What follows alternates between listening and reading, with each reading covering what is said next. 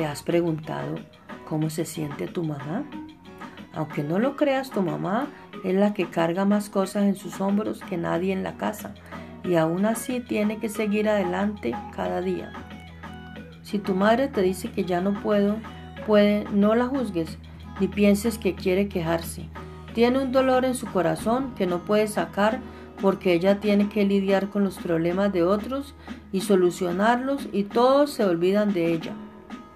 Mamá también se cansa, también llora, también se siente mal y nadie le pregunta, ¿cómo estás hoy?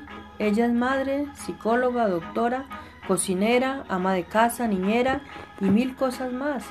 Pero lo más importante es y será tu apoyo.